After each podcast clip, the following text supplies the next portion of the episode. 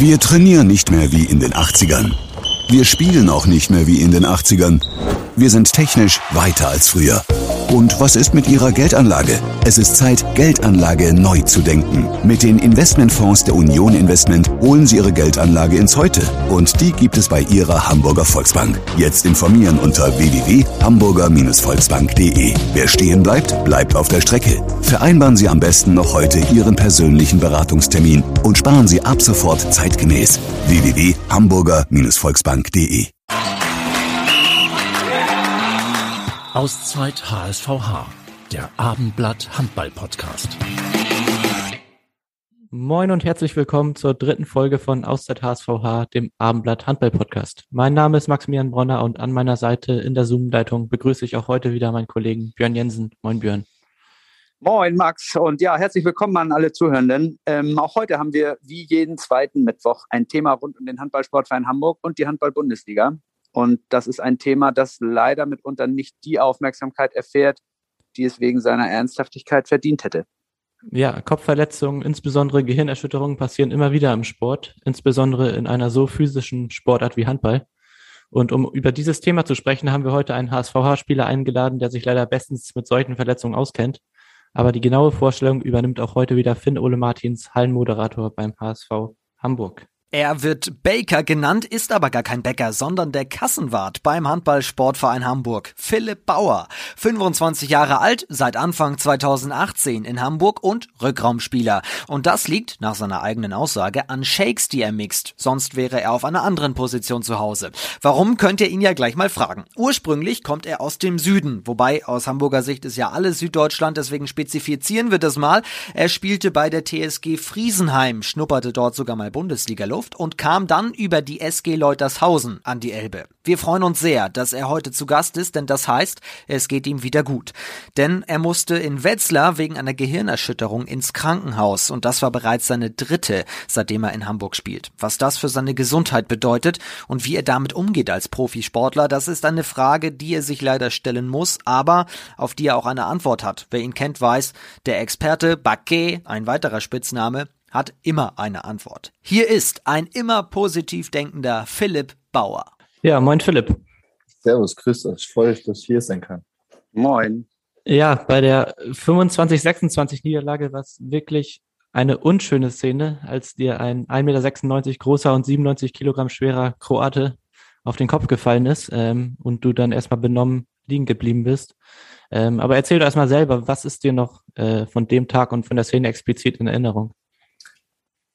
Puh, ähm, ja, da muss ich sagen, von der Szene selbst ist mir leider gar nichts in Erinnerung geblieben. Ich habe es dann später, hat es mir äh, Tobias Schimmelbauer einen äh, Videoausschnitt davon gezeigt. Deswegen kenne ich jetzt die Szene, aber in dem Moment und in der Situation weiß ich ähm, unmittelbar davor und unmittelbar danach äh, gar nichts mehr, muss ich leider gestehen. Also dieser Moment, als ich dann auf dem Boden liege und das realisiere, war für mich wirklich, als ob man aus einem ähm, Traum aufwacht und nicht realisiert, wo man gerade ist und äh, ja, wie man auch dorthin gekommen ist. Und äh, umso mehr ich auch über das Spiel nachdenke, umso mehr fallen mir Sachen auf, die ich äh, selbst gar nicht mehr weiß.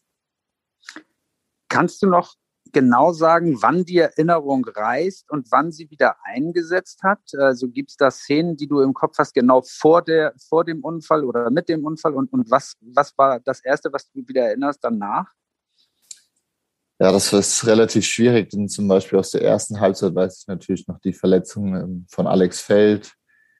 Ähm, aus der zweiten Halbzeit weiß ich sicher einen Fehlwurf von mir, ein Tor von mir. Ähm, wie gesagt, die Szene direkt davor, also wie ich auf links außen stand, also was der Angriff davor wir gemacht haben, wie ich dann auch links außen in die Abwehr zurückgelaufen sein muss dann auch und ähm, was Wetzler dann auch gespielt haben muss, also das ähm, er ist ja relativ frei in unserem Halbrechten dann vorbei und äh, dann gegen mich gelaufen nach dem Video, da muss ich sagen, davon habe ich gar keine Erinnerung mehr. Direkt danach, ähm, ja, diesen Moment auf dem Boden zu liegen, das weiß ich. Dann ähm, als nächstes quasi, wie, wie ich berührt werde an den Beinen auch und ähm, auf eine Liege gemacht werde. Dann wie ich ähm, in einem Raum bin, irgendwo ähm, hinter dem Spielfeld, in dem quasi gewartet wurde, bis der Krankenwagen da ist. Dann Lichter aus dem Krankenwagen, wie man reingefahren wird. Ähm, und dann ab dem Krankenhaus, dann ist es dann doch schon besser, vor allem dann ab dem ähm, Zeitpunkt, wo das CT gemacht wurde und dann ich von dort wieder ähm, zur Notaufnahme gebracht wurde. Ab dann sind die Erinnerungen schon wieder klar und auch durchgängig und nicht diese vereinzelten Bilder, weil ja, für mich war dieser Zeitpunkt ähm, Aufschlag zu Krankenhaus ein, eine Zeitspanne von gefühlten drei Minuten und äh, es muss ja deutlich länger gewesen sein, wie ich dann auch erfahren habe. Also es muss so eine halbe, ja, bis dreiviertel Stunde gewesen sein, bis ich dann im Krankenhaus war und für mich war das wirklich äh, eigentlich nur ein Fingerschnips und ich weiß davon echt nur äh, Bruchstücke oder bildhafte Bruchstücke einfach. Das heißt, an diese Momente, wo du dann auf der Trage aus der Arena gebracht wurdest, die Fans auch dann applaudiert haben, ähm, sind gar nicht mehr so präsent bei dir heute? Nee, überhaupt nicht. Also ich weiß es noch, dass ähm, ich auf dieser Trage dann in diesem Raum ähm, Yogi und äh, Niklas vor Augen habe, die ich einordnen konnte. Auf der Trage selbst ähm, muss ich gestehen, dass ich mich dann keine ähm, kein Bild gerade vor Augen habe, wie sich das angefühlt hat. Ich weiß von den Mannschaftskollegen, dass es Szenen gegeben sein muss. Yogi direkt da war, ähm, Schimmel auch direkt da war, beide auch wissen wollten, ob äh, ich denn meine Zunge verschluckt habe, weil ich ja relativ benommen auch da lag und ähm, dass man ja auch immer mal fragen sollte. Und äh, ich dann irgendwie äh, geistesabwegig irgendwie nur meine Zunge rausgestreckt habe, ziemlich offensichtlich. Und äh, ich muss sagen, dass ich davon gar nichts weiß. Ich habe auch ja die Bilder gesehen, dann, dass eigentlich fast alle da waren, auch in diesem, auch in diesem äh, extra Raum, den es da gab. Und ich muss sagen, ich habe da wirklich keine Erinnerung. Ja, Schimmel war da auch etwas enttäuscht, weil er anscheinend sich sehr um mich gekümmert hat, direkt äh, nach dem Aufprall. Und ich muss leider gestehen, dass ich äh, davon ähm, ja, leider wirklich nichts mehr weiß. Wie waren denn die ersten Stunden und Tage nach dieser Verletzung? Also es, es war ja so, dass deine Eltern, glaube ich, sofort gekommen sind und im Krankenhaus dann auch waren und sowas. Wie, wie hast du dich äh, in den ersten Stunden danach äh, gefühlt? Was waren die Schmerzen? Äh, wie, wie, wie waren die Symptome? Was, ja, wie ging es dir da? Ja, Schmerzen und Symptome sind ähm, eigentlich relativ ja, entspannt gewesen, denn mein, ich habe zumindest jetzt im Krankenwagen dann Orthoton, ähm, das ist so ein Muskelrelaxan und ähm, Wormex intravenös bekommen. Und das stellt einen schon vom das Wormex für den Kopf ähm, ziemlich ruhig. Also man hat dann echt wenig Gedanken auch in dem Moment und auch durch das Muskelrelaxan wird man auch ja sehr entspannt. Ähm, trotzdem war es dann schon so, auch im Krankenhaus, dass ich gemerkt habe, okay, du bist jetzt im Krankenhaus gelandet, vor allem auch auf der Notaufnahme. Es werden jetzt direkt CTs gemacht. Ähm, dass ich dachte auch im, im, Hinblick auf meine zweite Gehirnerschütterung, die ich ja hatte, wo das echt lange damals ging, okay, das war vielleicht dein letztes Spiel in der Saison, muss ich klar sagen. Also den Gedanken hatte ich schon und auch selbst hatte ich in dem Moment noch sehr große Angst. Ähm, ja, weil ich ja am Tag davor ein Medikament genommen hatte, was problematisch hätte werden können. Ja, auch seine Eltern zu sehen, als ich dann in diesem Krankenbett vom CT runtergeschoben wurde, waren sie dann schon da. Ähm, ja, das ist, muss ich klar sagen, das ist schwierig, wenn man dann da so rumgeschoben wird und auch noch seine nassen Spielsachen anhat und ähm, dann seine Eltern sieht und auch äh, seine Mutter sieht, die natürlich alles andere als begeistert sind. Also sie hatten das ja aus im Fernsehen gesehen und sind dann direkt losgefahren. Die wussten ja auch gar nichts, glaube ich, oder haben einen Teil dann erfahren durch die Mannschaft. Und ähm, ja, das ist schon relativ schwierig gewesen, klar. Kannst du noch mal kurz sagen, was für ein Medikament du da nehmen musstest, bevor äh, das passiert ist? Ja, genau. Das ist bei mir ähm, genetisch bedingt, dass ich eine Blutgerinnungsstörung habe. Ähm, und deswegen muss ich ein Blut, ähm, ein Medikament nehmen, das die Blutgerinnung anregt. Und das hatte ich samstags genommen, denn wir sind samstags losgefahren nach Wetzlar und für diese lange Auswärtsfahrten soll ich das auf jeden Fall nehmen, eigentlich sogar jeden Tag, aber das ist relativ schwierig mit den ähm, Trainingszeiten bei uns. Deswegen nehme ich es nur für die Auswärtsfahrten und die Problematik ist dann eigentlich, wenn es zu Komplikationen kommt, also dieses Mittel oder die Wirkung des Medikaments noch nicht nach diesen, ja, doch 24 Stunden aus dem Körper ist, dann kann es natürlich beim Aufprall auf den Kopf sein, dass man ja solche Gehirnblutungen erleidet, die dann natürlich mit ähm, ja, deutlich stärkeren Komplikationen einhergehen, als dass es jetzt gelaufen ist. Aber ja, Gott sei Dank ähm, ist alles gut. Ähm, ja, und äh, das Medikament war auch, wie wir auch ausgegangen sind oder auch die, wie die Ärzte das formal betrachtet hatten, aus dem Körper. Und ähm, es kam zu keinen Komplikationen, aber natürlich ist das trotzdem auch für die Ärzte, die dann behandeln, immer ein Risikofaktor, den sie direkt wissen müssen und auch den unsere Physios auch direkt wissen und auch weitergeben, weil dann direkt nochmal schneller abgecheckt werden muss, ob dann äh, ja im Gehirnbereich oder im Kopfbereich alles gut ist und da keine Blutungen aufgetreten sind, genau. Du hattest jetzt innerhalb von äh, drei Jahren oder im, Prinzip innerhalb von zwei Jahren drei äh, schwere äh, Gehirnerschütterungen äh, im Februar 2020, die erste in Dormagen, äh, März 2021 wieder in Dormagen und jetzt eben im Februar in Wetzlar. Ähm, vergleich doch bitte mal die Symptome, die du bei den ersten beiden Gehirnerschütterungen hattest, mit denen von, von, von jetzt. Wie, wie sind die miteinander vergleichbar und äh, wie lange hat es nach den ersten beiden gedauert, bis du wieder, bis du wieder fit warst? Ja, also gerade die zweite war ja da bei mir ziemlich ähm, komisch. Also es war keine klassische Gehirnerschütterung in dem Sinne wie diesmal, dass man wirklich ausgenockt war, sondern es war eher der Fall, dass ich ähm, benommen war, ähm, auch vom Spielfeld gehen musste, aber auch ganz normal laufen konnte. Es gab eine Strafe für den Gegner auch, aber es war dann so, dass das Spiel weiterlief, irgendwann ähm, auch ziemlich schlecht gespielt haben, irgendwann Toto wieder gewechselt hatte, ich auch dann nochmal gespielt hatte und erst nach dem Spiel realisiert habe, als ich mein Handy in die Hand genommen habe, dass ich angefangen habe zu zittern, ähm, Schweißausbrüche hatte, mir dunkel vor Augen geworden ist, ich das aber abgetan habe und dachte, okay, zu wenig getrunken, vielleicht das Adrenalin, das aus dem Körper geht, ähm, irgendein dummer Zufall. Und aber dann zu Hause, als wir dann spät abends aus Dormagen zurückkamen, ja, hatte ich, ähm, hatte ich noch etwas gegessen. Es war dann auch schon zwei Uhr, drei Uhr nachts und auf einmal ist mir extrem schwindlig, schlecht geworden, ähm, musste mich dann auch übergeben in dem Moment, ähm, schwarz vor Augen und dann, ja, waren wir am nächsten Tag dann, oder war ich beim, beim äh, unserem Mannschaftsarzt vorstellig dann doch und äh, ja, dann wurde das festgestellt, dass das doch dann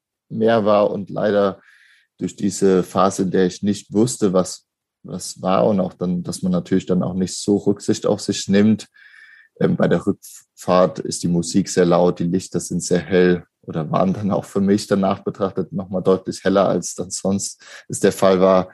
Ja, das waren die ersten Stunden leider semi-optimal bei der Regeneration und das hat sich dann auch, muss ich sagen, dann echt gezogen. Also es waren dann fünf, sechs Wochen, bis ich, glaube ich, überhaupt wieder sportfähig war und das war auch wirklich eine Phase, in der extrem wenig ging. Also wie angesprochen, die Lichter waren sehr hell, Geräusche waren lauter als sonst. Fernsehschauen ging am Anfang natürlich, sollte man ja auch natürlich nicht machen, aber ging auch überhaupt gar nicht. Lesen ging auch nicht. Das war auch relativ problematisch, weil Uniklausuren anstanden und äh, das eine dann mit dem anderen natürlich dann einhergeht, dass man dann auch was lesen sollte. Und ähm, ja, dann bin ich auch leider zu früh ins Training dann auch wieder eingestiegen. Das hat mich dann auch nochmal zurückge äh, mehr zurückgeworfen. Und ähm, ja, deswegen kann ich äh, vom Glück sprechen, dass es bei dieser Gehirnerschütterung diesmal echt die Zeit danach ähm, durch diesen ja, krassen Aufprall oder krassen Aufprall, dass ich mich ja auch selbst ausgenockt hatte diesmal und dann auch wirklich nichts mehr machen konnte, ähm, wirklich auch rausgenommen war von diesem ganzen Betrieb. Und auch die Ärzte sich ja so blenden um mich gekümmert haben im Wetzlar. Und dann auch die ich zu Hause war, dann äh, dort alles gemacht wurde, ich dann irgendwann wieder nach Hamburg kam, dort dann direkt bei den Ärzten vorstellig war, dann im Concussion-Zentrum hier in der BG Hamburg-Bergedorf war und dort alles jetzt schrittweise reingeführt wurde und einfach die Zeit danach viel anders äh, behandelt wurde. Und das jetzt auch wahrscheinlich dazu extrem beigetragen hat, dass der Heilungsprozess einfach viel schneller gelaufen ist. Ja.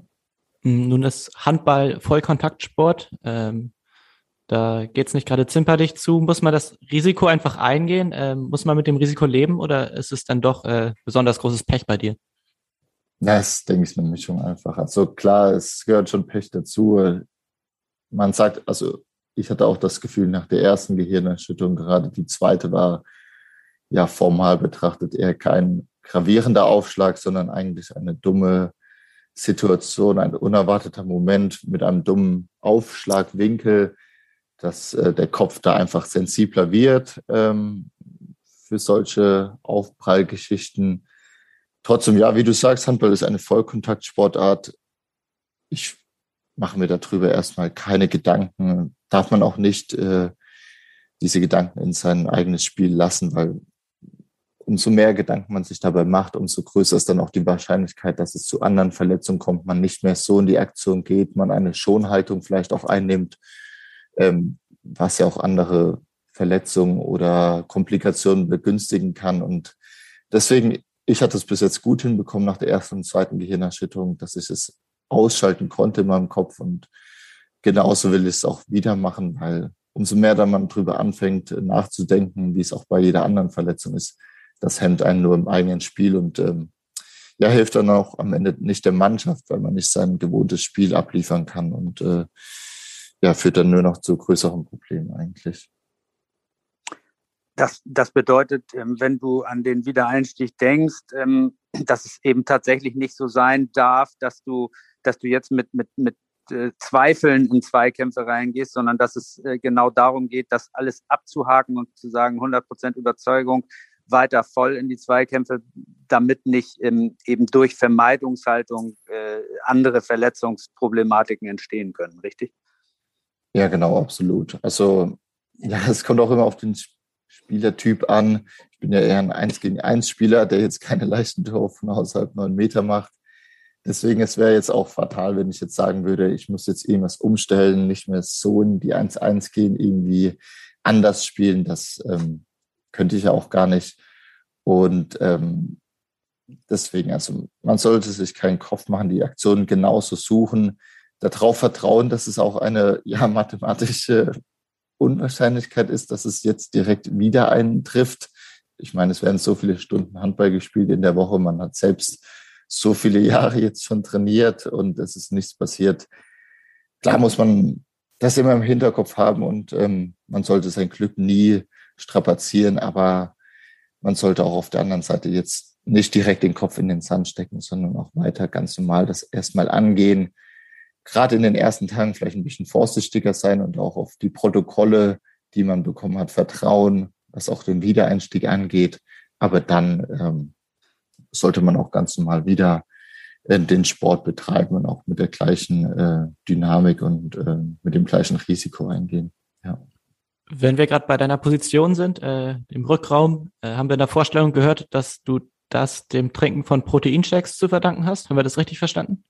Ja, es waren nicht unbedingt so Proteinshakes, es waren auch eher Shakes, die ähm, Mahlzeiten ersetzt haben. Also es waren sehr viele Kalorien einfach ähm, aus Fetten, aus Kohlenhydraten. Das war so eine Zeit, in der mir damals gesagt wurde, ähm, du bist nicht sehr groß, ja auch eher ein schmächtiger Spieler, ja, schnell war ich eigentlich schon, aber wie gesagt, sehr schmächtig und das war schon in der B-Jugend, zweites Jahr B-Jugend, dann in die A-Jugend kommt, wo dann überlegt wurde, vielleicht dann doch äh, gerade in Bezug auf den Herrenbereich dann auch mal mit der Außenposition zu überlegen. Ich hatte dann auch ja mein erstes ähm, Herrenjahr, wo ich mitgelaufen bin bei der ersten äh, Mannschaft bei den äh, Eulen damals ja auf links außen verbracht, bei der zweiten Mannschaft dann zwar Rückraum gespielt, aber es war schon so, dass perspektivisch mir geraten wurde, vielleicht ähm, eine Außenposition dann anzustreben, also links außen. Das wollte ich persönlich nicht, weil ich gerne im Rückraum gespielt hatte, hatte dann, wie gesagt, auf diese Mahlzeiten Zusatzshakes äh, zurückgegriffen. Das ist zu meiner normalen Ernährung ja, flüssige Nahrung zu mir genommen habe und äh, das auch bis heute hin weitermache. Also ich bin wirklich kein, der viel essen kann und dann auch mal Nahrung oder ganze Mahlzeiten in flüssiger zu, äh, Form zu mir nehme, damit kein Problem habe. Ja, und das habe ich mir damals angeeignet. Das hat dann dazu beigetragen, dass ich ähm, ein Gewicht zulegen konnte und deswegen dann auch letztlich im Rückraum gelandet bin, ja. Und ich bin auch sehr froh darüber, dass es dann auch so gelaufen ist, weil ich wäre auch kein guter Außen geworden, kann ich klar sagen. Ja. Als Außenspieler wärst du vielleicht nicht unbedingt so häufig in die Gefahr gekommen, in diese, in diese schweren Kollisionen verwickelt zu sein. Ähm, hast du das Gefühl, dass die Verletzungsgefahr im, im Rückraum höher ist als auf anderen Positionen? Uff, das ist schwierig zu sagen. Also klar, die Außenspieler kann man wahrscheinlich rausnehmen. Also wenn es da mal rappeln sollte für den Kopf, dass jemand wirklich von außen einspringt, einspringt und dann ähm, ja umgerissen wird oder einen Kontakt in der Luft bekommt, das wäre dann sehr dramatisch. Aber ansonsten hätte ich gesagt, dass da wirklich wenig Unterschiede bestehen. Ein Kreisläufer, der ist immer im Getümmel. Kann sein, dass er mal einen Schlag gegen die gegen den Kopf bekommt, das auch überhaupt dann gar nicht gesehen wird. Ähm, oftmals auch ähm, Torhüter hatten wir ja beim HSV auch schon selbst mal erlebt, dass ähm, ja, Aaron damals einen Wurf von sechs Metern direkt gegen den Kopf bekommen hat mit 140 km/h und äh, bei dem damals auch direkt alle Lichter ausgegangen sind. Und das kann ich auch sehr gut nachvollziehen. Also ich glaube, wenn mich jetzt so ein Ball direkt äh, im Gesicht treffen würde, ich glaube, ich würde erstmal nicht wieder aufstehen. Deswegen, ähm, oh, das, ich hätte gesagt, das ist bei den drei Positionen tut sich da wirklich nicht viel, was da die Kopfgefahr oder die Gefahr für Verletzungen am Kopf angeht. Ja. Der Zusammenstoß in Wetzlar äh, war am 20. Februar, also jetzt etwas mehr als zwei Wochen, knapp zweieinhalb ja. Wochen her. Wir nehmen jetzt am Dienstag, den 8. März auf. Ähm, wie läuft jetzt genau der Wiedereinstieg für dich? Warst du schon wieder im Mannschaftstraining oder wie ist da der genaue Ablauf? Ja, der Wiedereinstieg der ist ähm, ja in Absprache mit unserem Mannschaftsärzten und auch mit diesen Spezialisten von ähm, dem Concussion-Zentrum geplant worden. Ähm, dann auch in Verbindung mit äh, Pipo, unserem Athletiktrainer, der dann verschiedene Protokollebenen mit mir zu durchlaufen hat. Also das beginnt dann irgendwie mit überhaupt wieder Dehnübungen, ähm, Körperübungen, dass man wieder, also Stabilitä Stabilitätsübungen, dass man wieder seinen Körper kennenlernt, äh, wenn man das so sagen darf, dann wieder ersten aeroben Übung auf dem Fahrrad äh, mit 30 äh, Minuten bei 70 Prozent der maximalen Herzfrequenz, dann ersten ähm, sportartspezifischen Intervallen, dann Laufleitersachen, die man durchgehen muss, dann ersten Würfen, Pässen und so weiter. Diese Stufen hatten wir auch alle durchlaufen, ähm, so dass ich gestern zum ersten Mal ins Mannschaftstraining einsteigen konnte und es hat auch ähm, alles gut geklappt. Ich kann es jetzt auch sagen, es sind jetzt die 24 Stunden fast rum oder diesen Abend, den man dann immer abwarten muss, wie man reagiert. Ähm, hat alles gut funktioniert. Ich hatte keine Symptome dann ähm, oder keine Nebenwirkungen oder keine Verschlechterungen gespürt. Und deswegen können wir auch heute damit fortsetzen, dass ich ganz normal am Mannschaftstraining teilnehme. Und es wird dann eher so gemacht, dass diese Time oder diese Zeit in der Belastung oder in der Aktion ja gesteuert wird, dass man entweder nur Angriff, nur Abwehr, die Aktionsanzahl hat, die man, wenn man jetzt äh, wir nur Angriffstraining machen, die man dann wirklich auf der Platte hat, das wird gesteuert und das wird dann sukzessive auch angepasst. Aber erstmals war das gestern alles, ähm, ist das gestern alles sehr gut gelaufen. Ich kenne das aus anderen Sportarten, beispielsweise dem Eishockey, dass ähm, dort verletzte Spieler äh, im Training, wenn sie wieder einsteigen, gerade im Mannschaftstraining, besonders gekennzeichnet werden, also vielleicht ein andersfarbiges Trikot tragen, damit alle Mitspieler auch gleich alarmiert sind und wissen, wir müssen da vorsichtiger sein. Gibt es das bei euch auch oder wie, wie, wie wissen die Mitspieler ähm, in der Hitze des Trainings, dass sie eben äh, auf, auf dich vielleicht ein bisschen mehr aufpassen müssen noch als, als im Normalbetrieb? Ja, also so ein gekennzeichnetes Trikot, das äh, gibt es bei uns nicht. Ähm, wir haben aber auch nicht den Nachteil, dann wie beim Eishockey, dass man unter dem Helm wahrscheinlich nicht erkennt, wer der Gegenspieler gerade ist. Ja, wir vertrauen da einfach drauf, dass jeder in der Mannschaft so ähm, weitsichtig in dem Moment ist, dass er, wenn es wirklich zu einer brenzligen Situation kommt, dann auch mal lieber einen Schritt weniger in die Aktion macht. Das war auch zum Beispiel gestern der Fall. Da hätte mich ein Mitspieler über die Klinge äh, springen lassen können, wenn man das so sagen kann, bei der zweiten Welle. Und er hat dann auch, wo ich dann auch in der Aktion schon gemerkt hatte, diesen einen Schritt, dass es vielleicht zu dem Kontakt äh, von der Seite kommen könnte, den man ja auch mal im Training dann auch mitgibt. Den hat er nicht gemacht und da bin ich auch sehr dankbar drüber, weil dann, wenn man dann in der Luft ist und dann unkontrolliert ist, dann kann es ja auch sein, dass man dann irgendwie doch etwas ähm, unbeholfen landet. Aber deswegen da wird dann auch etwas mehr weggezogen. Das ist ja auch so, wenn jemand nach einer anderen Verletzung wieder einsteigt und ähm, dann wird dann schon geschaut oder wissen auch die Mitspieler, dass dann nicht direkt mit dem gleichen Kontakt hingelangt wird. Ähm, ja, das wird einfach an die Weitsicht der Mannschaft äh, appelliert, aber da ist auch bis jetzt noch nie etwas Dummes äh, vorgefallen. Ja. Nun ist Training das eine, äh, Wettkampf, also Pflichtspiele ist nochmal was anderes. Da wird der Gegner wahrscheinlich nicht den einen Schritt zurückziehen. Ähm, hast du davor Sorge? Eigentlich nicht, muss ich sagen. Also ich, klar hat man Sorge nicht, aber Respekt sollte man auf jeden Fall haben, denn die Zeit nach einer Gehirnerschütterung, wenn dann direkt wieder was passieren sollte, die ist natürlich dann problematisch.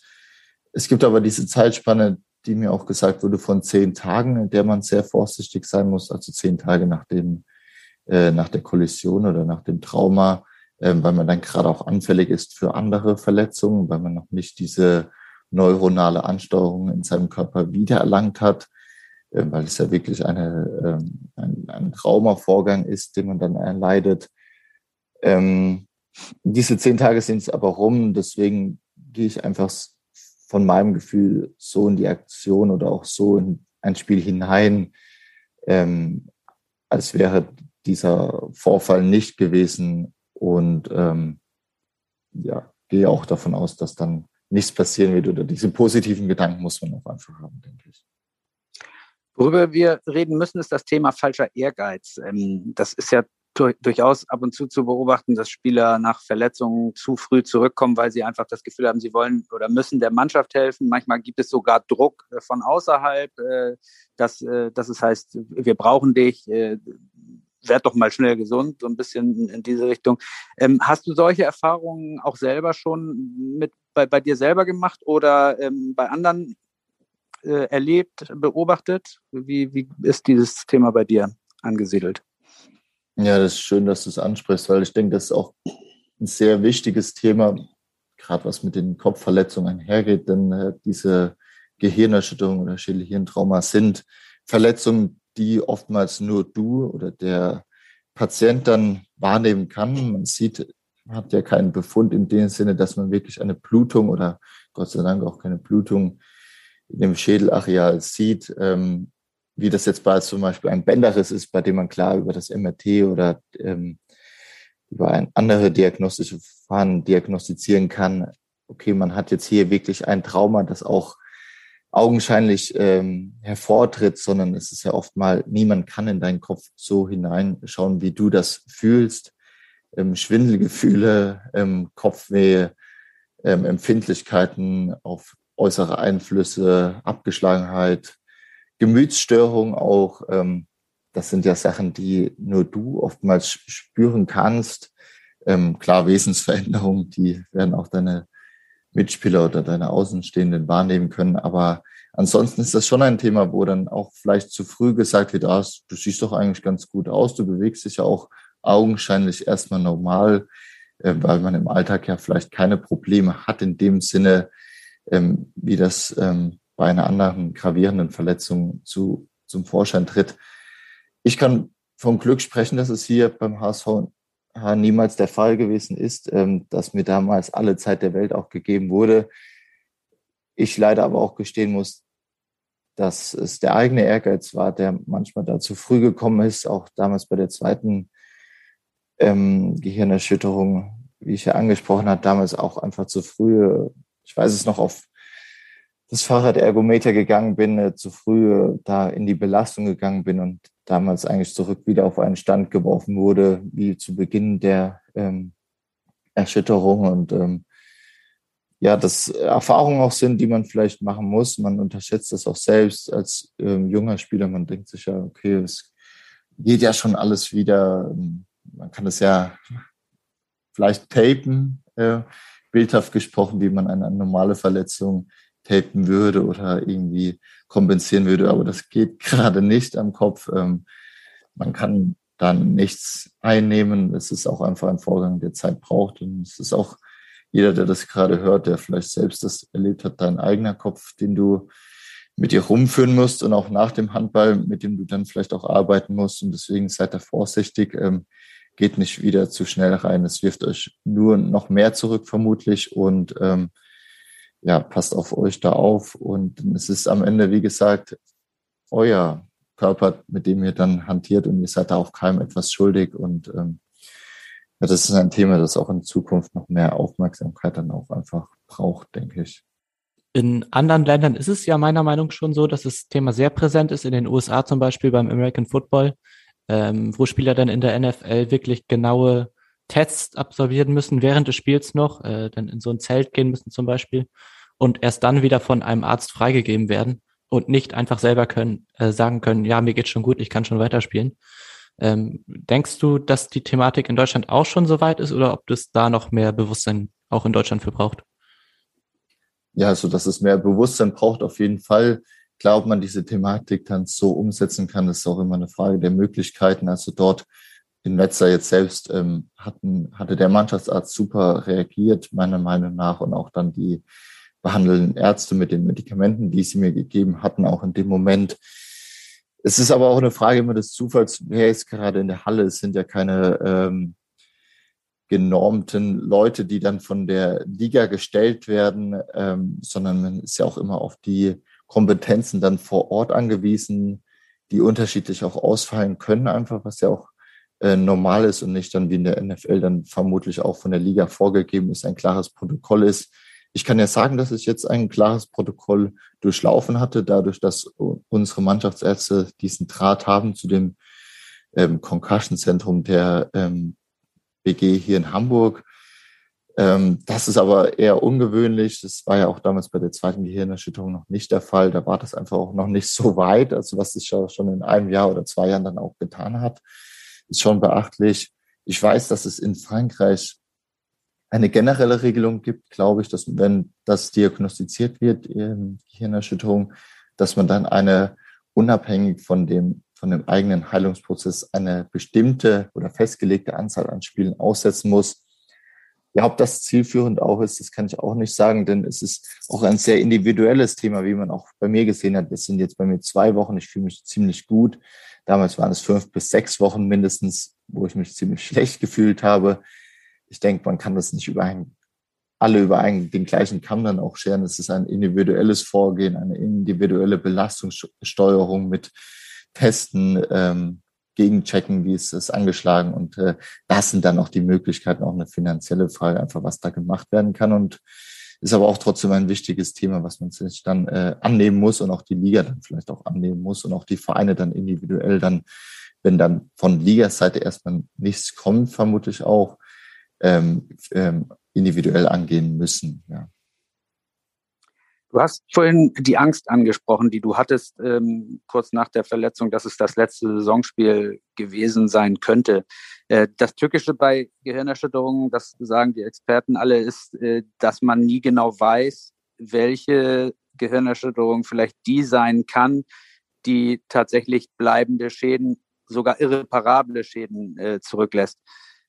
Wie groß ist bei dir die Angst davor, dass du deine Karriere wegen dieser Gefahr beenden musst und vielleicht tatsächlich auch beim nächsten Mal äh, solche Schäden ja, davonträgst, dass sie dich dein ganzes Leben noch beeinträchtigen? Klar, also die Angst hat man auf jeden Fall. Es ist, ähm, bekommt man ja auch manchmal mit, dass man ähm, ja, diese kleinen ähm, Hinweise angezeigt bekommt, bei Gehirnerschütterung steigt ähm, die Chance auf eine Demenz um so und so viel Prozent, die Chance auf einen Schlaganfall um so und so eine hohe Wahrscheinlichkeit. Klar, das löst Fürchte aus oder Ängste aus. Ähm, es gibt ja auch diesen Film, glaube ich, ähm, eine erschütternde Wahrheit, der sich auch mit der NFL, glaube ich, befasst. Ich hatte ihn selbst extra noch nicht angeschaut, auch weil man vielleicht damit noch mehr schlechte Gedanken bekommt. Einfach, ich kann jedem nur empfehlen, der diese Ängste hat, ähm, mit Experten darüber zu sprechen, ähm, wie ich das dann auch gemacht habe, die einem dann auch helfen können, die mit dir selbst auch deine MRTs, deine EEGs auswerten können, auch deine, ähm, deine Gegebenheiten, also deine, deine Zusammensetzung deines Gehirns analysieren können, die sehen, hat man bis jetzt mit diesen Gehirnerschütterungen oder diesen Traumen, die man erlebt hat, schon etwaige Nebenwirkungen, irgendwelche Auffälligkeiten, die es da zu beachten gilt.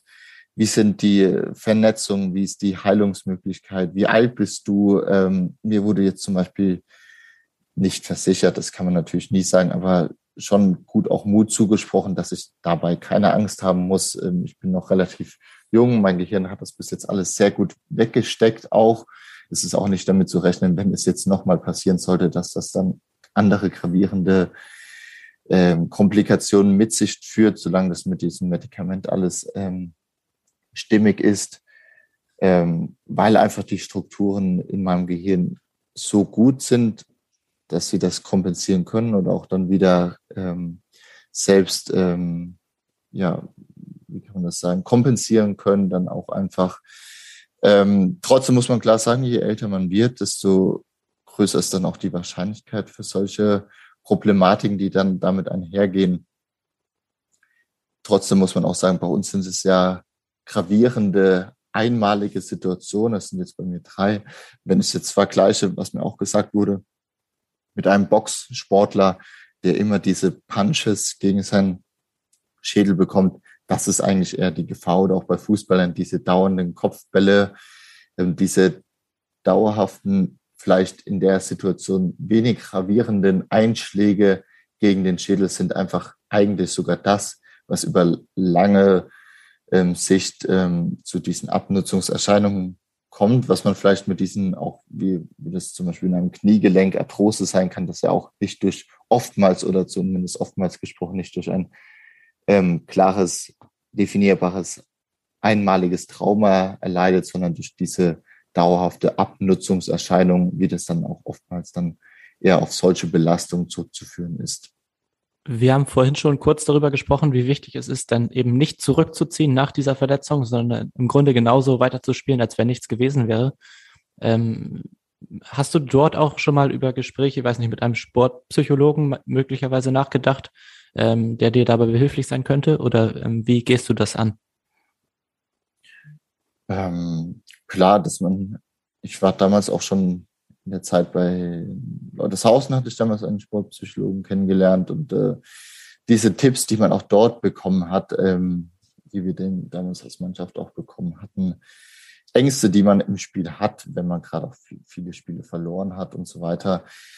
Das sind eigentlich Ängste, die, finde ich, in eine ähnliche Richtung gehen. Also, dass man sich fragt, wenn man gerade eine schlechte Phase individuell hat, man hat wenig getroffen, man hat wenig gute Aktionen, dann vielleicht noch die Mannschaft, die gerade auf ähm, keine gute Phase hat. Das sind einfach Kniffe, die man bekommt, die jetzt auch einem selbst helfen, finde ich, dass man sich wieder besinnt auf das, was man kann, auf die Mannschaft, die hinter einem steht, auf die Freundschaften und die Zusammengehörigkeit in der Mannschaft selbst, die einen nach vorne bringen und auch auf das eigene was man schon erlebt hat im Handballsport, dass man sich zu dem wieder zurückerinnert, wie man schon gespielt hat, welche guten Aktionen man schon hatte und die man dann quasi positiv probiert mitzunehmen. Und das ist dann, finde ich, auch in so einer Situation ähnlich, dass man sich dann wieder auch mit diesen Ängsten offen gegenübersteht, aber auch dann klar sagen kann, ich weiß um diese Angst, aber ich weiß auch, wie ich mit dieser Angst oder diesem Respekt umzugehen habe.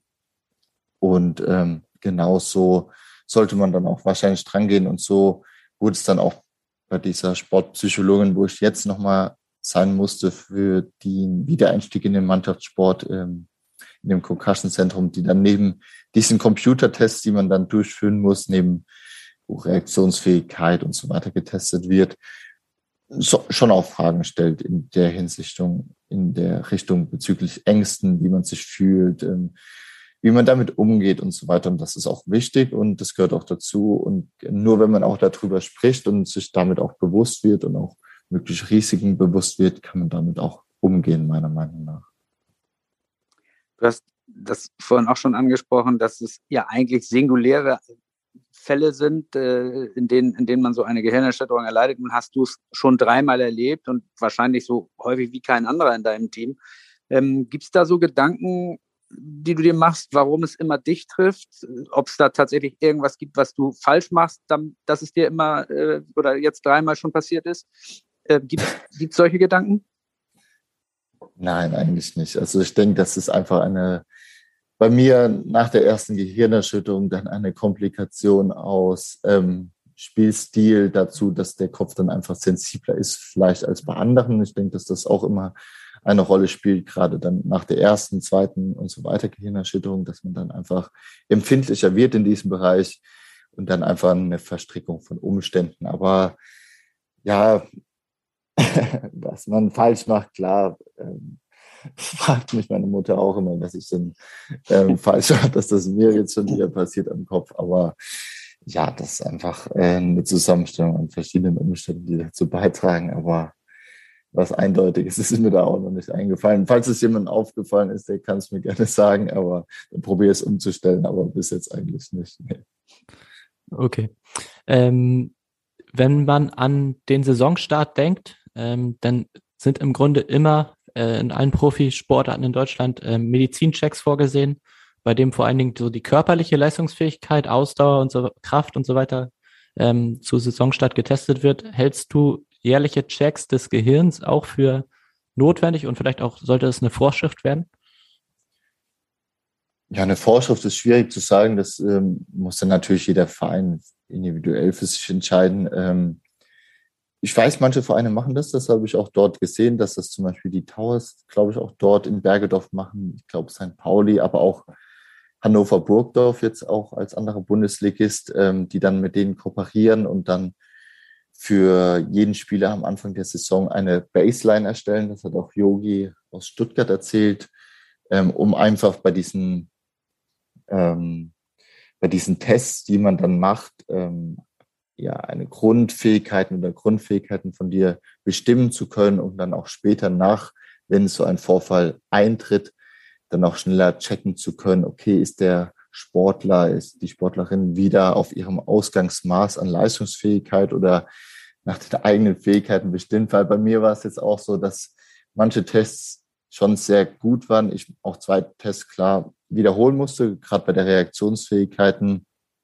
im Vergleich fünf Tage nach der nach dem Trauma zu dann zehn Tagen waren das, glaube ich, dann nach dem Trauma, wo dann ein gravierender Unterschied war und deswegen es sich auch gelohnt hat, das nochmal zu wiederholen. Aber es gab auch einen Test, ähm, von dem ich felsenfest überzeugt bin, dass ich auch den nie so bestanden hätte. Das ist eben eine visuelle ähm, Wahrnehmungs, ähm, ein visueller Wahrnehmungstest, ähm, bei dem ich einfach ja ähm, von meiner eigenen Einschätzung auch ähm, ja, nicht sehr stark bin. Ich habe Stärken wahrscheinlich woanders oder es wird dann auch festgestellt, wo meine Stärken sind, aber in dieser wieder visuellen Wahrnehmung, die ich jetzt Gott sei Dank später in meinem Beruf nicht so haben werde, wahrscheinlich ähm, bin ich nicht sehr gut. Und der Test, der ist auch weiter nicht positiv gewesen. Den haben wir jetzt aber auch sein gelassen. Und sowas ähm, sind dann natürlich auch schon spannende Sachen, die dann auch, wenn die davor schon gecheckt werden, weil an etwas rumzuarbeiten, was davor auch nicht gut war, ähm, im Vergleich zu dem, was davor vielleicht sehr gut war, also vielleicht logisches Denken oder etwas in die Richtung und das dann auf einmal gravierend schlechter ist oder auch Reaktionsfähigkeit, die dann gravierend schlechter geworden ist, was eher untypisch ist für mein Alter, für meinen Sport und so weiter. Das sind natürlich schon Sachen, an denen man dann klar sehr sinnvoll ist, diese Tests zu machen und dann auch am Anfang der Saison vielleicht so eine Baseline zu bestimmen. Und ich würde es jedem Verein empfehlen, klar vorschreiben kann man es aber dann natürlich am Ende trotzdem nicht, klar. Nachdem du jetzt sehr intensiv über deinen eigenen Gesundheitszustand gesprochen hast, ähm, wollen wir doch zum Schluss nochmal auch auf den sportlichen Zustand der Mannschaft äh, zu sprechen kommen. Ihr habt am diesem Donnerstag ein sehr wichtiges Heimspiel anstehen gegen HC Erlangen. Eine Mannschaft, die äh, auch wie ihr zurzeit ja nicht so viele Spiele gewonnen hat in der in der vergangen in, der in den vergangenen Wochen.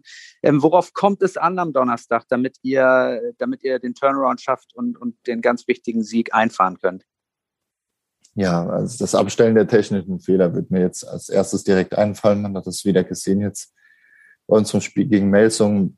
Wenn wir in unser 6 gegen 6 Spiel kommen und wenn wir unsere Angriffe kontrolliert vortragen können, sind wir in der Abwehr in der Lage, immer dagegen zu halten. Wenn wir aber vorne ja, einfache Fehler machen, Abspielfehler, technische Fehler uns unterlaufen, dann lädt das den Gegner ein zu einfachen Tempogegenstößen und das ist dann schwierig, dann auch wieder aufzuholen, selbst zu kompensieren, weil dann echt wieder vieles gut laufen muss, gerade auswärts. Deswegen hoffe ich, dass wir zu Hause auch dann mit unseren Fans im Rücken diese Fehler unterlassen können, zu unserem gewohnten Spiel kommen können, ähm, gepaart dann mit einer guten Torhüterleistung dann auch eine starke Abwehr stellen und dann selbst dann vielleicht auch in die Gegenstöße laufen, dann auch über unsere schnellen Außen und dann auch selbst auch im Angriff wieder mehr über das Außenspiel vielleicht kommen, dass wir dann dort am Donnerstag dann, wie du es gesagt hast, in dem wichtigen Spiel zwei Punkte dann zu Hause behalten können einfach. Jetzt bist du gerade wieder ins Mannschaftstraining eingestiegen. Ähm, kannst du schon abschätzen, ob es vielleicht schon für den Kader reicht oder wirst du erstmal die Mannschaft für eine Tribüne aus anfeuern? Nach meinem aktuellen Stand kann ich sagen, dass es ähm, auch dadurch bedingt, dass wir jetzt nicht so viele Spieler haben, die ähm, in vollen Kräften stehen. Ähm, ich auf jeden Fall im Kader sein werde eigentlich. Ähm, außer es sollte jetzt in den nächsten Tagen etwas passieren, also dass es merklich nochmal schlechter wird, dass wir trainieren jetzt heute natürlich dann nochmal und morgen dann nochmal. Ähm, wenn jetzt aber da alles gut läuft, sollte ich im Kader stehen und dann hoffentlich auch irgendwie der Mannschaft ähm, muss man dann schauen, wie lange oder überhaupt äh, helfen zu können. Ähm, denn wie gesagt, wir sind etwas zurzeit einfach gebeutelt ähm, mit anderen verletzten Spielern auch noch. Und ähm, wenn dann ein anderer oder wenn ich dann auch wieder helfen kann, dann freue ich mich natürlich, dass ich ähm, ja die Mannschaft dann vielleicht voranbringen können und wir dann zusammen dann am Donnerstag wieder etwas Zählbares mitnehmen. Viele, die verletzt sind, äh, sagen ja, dass es eigentlich viel, viel anstrengender ist, ähm, von außen zuzuschauen, äh, an, anstatt äh, selber auf dem Feld mithelfen zu können, so ein Spiel dann zu gewinnen. Wie geht es dir äh, als, als Zuschauer, wenn du draußen stehst und die Mannschaft eben nicht äh, auf die gewohnte Art unterstützen kannst? Wie, wie gehst du damit um? Ja, ich hatte zum ersten Mal auch diesen, oder zum zweiten Mal jetzt diesen Moment, dass man das wirklich dann ähm, im Fernsehen gesehen hat. Also das Spiel, das ist schon etwas sehr Ungewöhnliches, auch mal eine Auszeit ähm, von Toto von außen zu stehen, ist etwas sehr Ungewöhnliches. Einfach in der Halle selbst bei unseren Heimspielen ist das sehr schwer. Also persönlich gesprochen. Also man hat dieses Kribbeln im Bauch, dieses, dieses Aufgeregtsein habe ich trotzdem, obwohl ich weiß, dass ich nicht spiele. Es ist ja, jeder Sportler weiß, dass man fühlt sich irgendwie schlecht, der Mannschaft nicht helfen zu können. Man würde gerne auf dem Platz dabei sein. Es ist äh, ja ein Verlangen, dann der Mannschaft helfen zu können, dem Team helfen zu können, zusammen Erfolge feiern zu können, ähm, auf der Tribüne zu sitzen. Das ist äh, persönlich gesprochen immer sehr schwierig. Trotzdem muss man dann auch oftmals manchmal auch einfach sinnvollerweise die Füße stillhalten das dann irgendwie kompensieren. Deswegen ähm, ja, man kann vielleicht der Mannschaft dann anders helfen, dann durch einen, indem man gute Stimmung macht, einfach im Training die Mannschaft da unterstützt, dann auch wenn es schlechte Phasen sind, wie viele Niederlagen einstecken müssen, dann auch mal probiert in der Kabine ähm, ein, zwei lustige Sprüche zu bringen, die es aber auch eh mal gibt in der Mannschaft. Und äh, so ein bisschen die Stimmung aufzuhören, weil das ist extrem wichtig, dass man da die Mannschaft geschlossen durch die Saison geht und auch mit einer guten Einstellung durch die Saison geht, weil das, die Saison ist lang. Es gibt viele Spiele, es gibt schlechte Phasen, es gibt gute Phasen, dass man da dann probiert, ähm, immer einen kühlen Kopf zu bewahren und dann auch das Bestmöglich dann immer mitnimmt. Ja. Bis Mitte Juni wirst du der Mannschaft ja auf jeden Fall noch helfen können. Genau. Ähm, danach läuft dein Vertrag aus. Er wird voraussichtlich auch nicht verlängert werden. Ähm, ja. Auch wenn du jetzt vielleicht noch nicht deinen nächsten Verein hier im Podcast verraten möchtest, oder vielleicht doch, ähm, hast du schon entschieden, ob äh, es weitergeht und vielleicht auch, äh, hast du schon konkrete Optionen im Hinterkopf? Ja, ich kann hier im Podcast nichts verraten, weil ich aber auch ehrlich sagen muss, dass ich ähm, noch sehr unentschlossen bin, wie es weitergehen soll. Also ich, auch wenn ich jetzt etwas sagen wollen würde, ich könnte nichts sagen. Und ähm, ich warte einfach mal ab, was die Zukunft bringt und schaue dem Ganzen relativ auch entspannt entgegen. Ähm, es dann viele Möglichkeiten geben wird. Und ich freue mich auf die Zukunft einfach. Und aber umso mehr freue ich mich jetzt eigentlich noch auf das, auf die Rückrunde zusammen jetzt mit den Jungs zu spielen zu können, ähm, zusammen wieder Siege feiern zu können, in der ersten Liga spielen zu können. Das für jeden Spieler in seinem Leben eine tolle Erfahrung einfach ist. Und deswegen freue ich mich jetzt auf bis zum, äh, bis zum letzten Saisonspiel mit der Mannschaft alles geben zu können. Wichtig ist am Ende ja tatsächlich, dass es weitergeht, dass du genau. diese gesundheitliche Verfassung wieder erlangst und dass hoffentlich dann die dritte Gehirnerschütterung dann auch wirklich die äh, letzte war für dich. Wir danken dir ganz, ganz herzlich für deine Zeit und das sehr offene Gespräch und äh, hoffen natürlich, dass du schnellstmöglich äh, wieder bei vollen Kräften dem HSVH äh, mit deiner Leistung helfen kannst. Vielen Dank, Philipp Bauer. Ja, vielen Dank auch von mir und vor allem, dass ich auch hier sein durfte bei euch. Genau. Und wir bedanken uns auch bei euch, liebe Zuhörer und Zuhörerinnen, dass ihr euch wieder eine kurze Auszeit mit uns gegönnt habt. Die nächste Folge unseres Podcasts erscheint dann in zwei Wochen am 23. März. Bis dahin, tschüss und auf Wiederhören. Weitere Podcasts vom Hamburger Abendblatt finden Sie bei Spotify, Apple Podcast und auf abendblatt.de slash podcast.